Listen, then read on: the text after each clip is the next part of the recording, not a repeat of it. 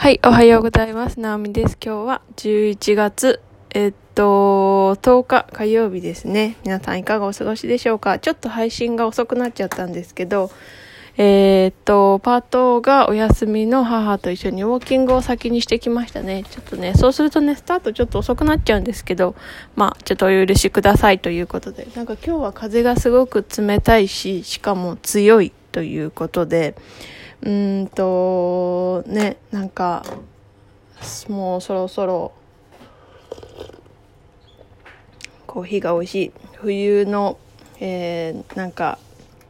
なんだろうな訪れを感じるというか。でもすごいあの紅葉が綺麗でした。さっき外に出てウォーキングしてきたんですけど葉が木々の葉っぱがすごく色づいてうんともうあと1ヶ月とかもすればあのー、もう葉っぱもほとんど落ちちゃってるのかなとか思うとちょっと寂しいなとかいう気持ちになったりもしました。でもねそれはそれでまた冬、えっと、雪が降ってなんか銀世界とか行っていう景色が見れるのもすごい楽しみですねっていうことで。うんと今日は何のお話をしようかなと思うんですけどえーと、最近ちょっとこういろいろうん、まあ、最近というか、まあ、ここ1年くらいフリーランスになって、えー、働き方とかあとお金の稼ぐき方とか、まあ、お金をまず稼ぐということそれに対してこう自分の中での考えとかそういうのも、えーと少しずつ変わってきてね。まあそれがえっと、いいとか悪いとかそういうことではなくうんなんかそういう考えを自分の中でアップデートさせていくということはすごい大事だなって思うししかもなんかこうそのなんだろうなうーん働き方とかあと世の中に対する考え方とかそういうのもやっぱりこう家族の中でも押し付けることはしちゃいけないなっていうふうに思います。うんなんかもし自分の考えを言って分かってもらえなかったりとかする場合があると思うんですけど、うん、それはもう、えっと、家族といってもお互い人間だから、えー、考え方とか、まあ、その考えに反まあ反対とか賛成とかそういう意見とかもあると思うしだからなんだろう家族なのに分かってもらえないなという、うん、残念に思う気持ちとかはうんまああえて持つ必要はないのかなっていうふうに思います。それはうん諦めにも近いかもしれないけど、まあ、お互い人間だから違う考えを持って当たり前だと思うしだからそこで思うことはあのなんだろうと池早さんかがツイッターでツイートしてたんですけどあの分かり合えない人に対して分かってもらおうとする時間を割くよりも、えー、分かり合える相手を探して、えーとその考えを共有する方が早いよねっていう話をしてて。あでも確かにその通りだなって思ってて。そうだからなんだろうな考えが違う相手まあたとえ家族だとしてもあのー、自分が変わってきた考え方とかいいと思った考えとかまあその生活スタイルとかもそうですけどそれをこう無理やり強要する必要はないのかなっていうふうに思いました。うん、なんかねこうどうしても家族だから分かってもらいたい恋人だから分かってもらいたいっていう気持ちはすごく分かります。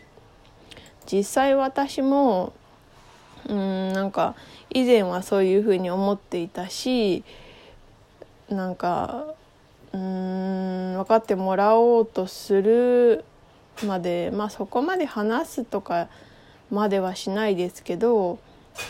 うん、分かってもらいたいなっていうふうに思ってたんですけどでもそれは理解できなくて当然だなっていうのはあります。なんかこう社会に出て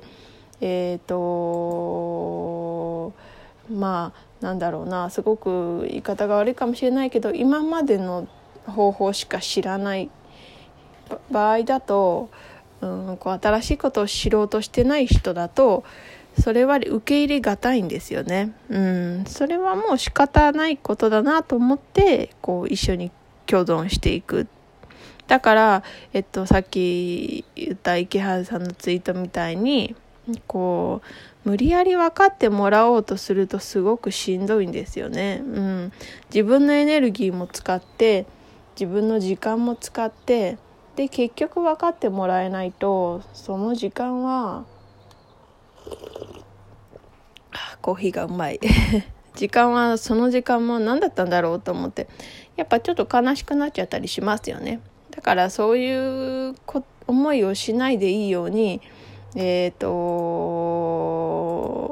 そう分かり合えないって思った相手とはまあたとえ家族でもそこまで無理にあの分かり合う必要はないのかなっていうふうに思いました。うん、それは別になんか悪いことじゃなくてあのなんだろうなそういう考えで生きていけばいいんじゃないかなっていう気持ちですね。うん、やっぱりみんなね自分の考えが一番正しいと思いたい動物だし人ってだからそこは何だろうな悪いとかあのいいとかそういうことはないんじゃないかなっていうふうに思いました。そう皆さんはどういうふうに思われるかなっていうのは結構気になるところではあるんですけどうん。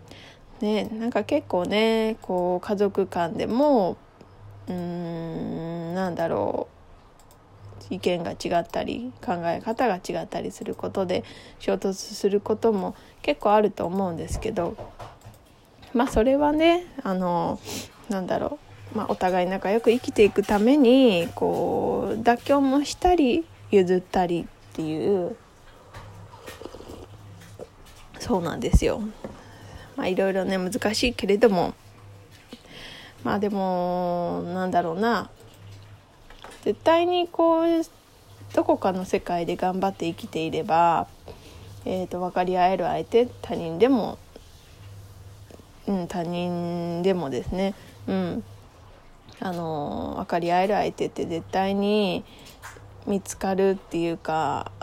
で出てくるっていうかそうだと思うのでそこはまあ諦めずというところで。私もねこのお仕事をしてる延長線上でそういう人とかこととかに出会えればすごい嬉しいなって思いながら生きています。そうですね。結構そこはなんか運命的なものもあると思うのであまりこう焦らずという感じではあるんですけど、うん、だからまあなんだろう。自分が好きなことを突き詰めていけばこう人間関係とかもね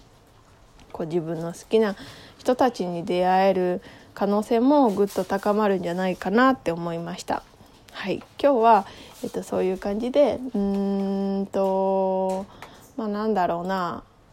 まあ、ポジティブな意味で、えっと、分かり合えない人とはまあ無理にそういうふうにこうなんだろう分かってもらおうとしたりする必要はないんじゃないかなっていうお話でした。えっ、ー、と今日はえっ、ー、とちょっとささっとお仕事をしてそう今日で終わるかな。お昼過ぎくらいに、えー、母と一緒に産婦人科に行ってきます。病院に行くんですけどね。なかなかねこういうなんかこう病院の診察とかも全部オンラインで済めばいいなっていうふうに思うんですよね。昨日も区役所に行ってきたんですけど、まあ、紙を1枚もらうのにほんと3時間ぐらいかかってうーん菅さん早くという感じでしたね昨日は。なかなか遅い。うんまあなんか免許証とかもねあのオンラインで更新とかができるようになると思うので、まあ、そこはね、あの日本政権に菅政権に期待というところではあるんですけど、はい。じゃあ今日はちょっと長くなっちゃったのでもう終わりにしようと思います。今日も最後まで聞いてくださってありがとうございました。素敵な火曜日を送ってください。なおみでした。